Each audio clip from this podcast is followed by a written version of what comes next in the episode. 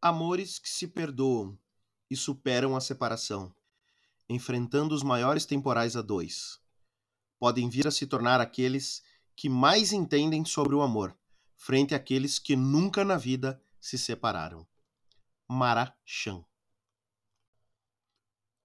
Você está ouvindo o podcast do grupo de Facebook Ser Feliz Custa Pouco.